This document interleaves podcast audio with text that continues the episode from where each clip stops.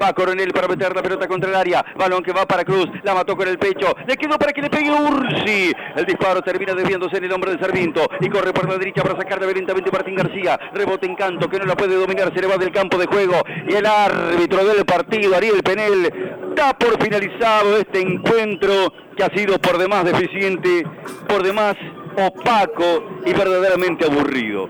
No hay mucho más para decir de una tarde verdaderamente escasa en fútbol, escueta en emociones y verdaderamente pobre en lo técnico. Banfield se lleva nada más que un punto de Junín en lo que es el crecimiento, la construcción, la evolución del equipo en el juego. Hoy ha quedado absolutamente en déficit. Final del partido en Junín. Empataron Sarmiento y Banfield 0 a 0 con un número apropiado para lo que cada uno pudo llegar a ser en esta tarde.